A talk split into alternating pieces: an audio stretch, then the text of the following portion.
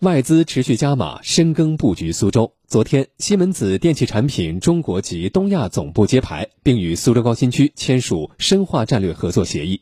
市委副书记、市长吴庆文出席活动并揭牌。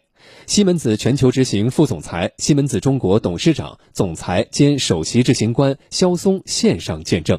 我们来听广电全媒体记者张凯采写的报道。去年六月，西门子电器产品中国总部落户苏州高新区，为西门子在欧洲、美国之外设立的第三个全球电器产品地区总部。活动上，西门子电器产品中国及东亚总部揭牌。西门子电器产品中国总部升级为中国及东亚总部后，其管理范围将覆盖韩国、日本在内的东亚地区，能够更快适应本地市场不断变化的需求，更好服务广大东亚地区的客户。现场，西门子电器产品中国及东亚总部与苏州高新区签署深化战略合作协议。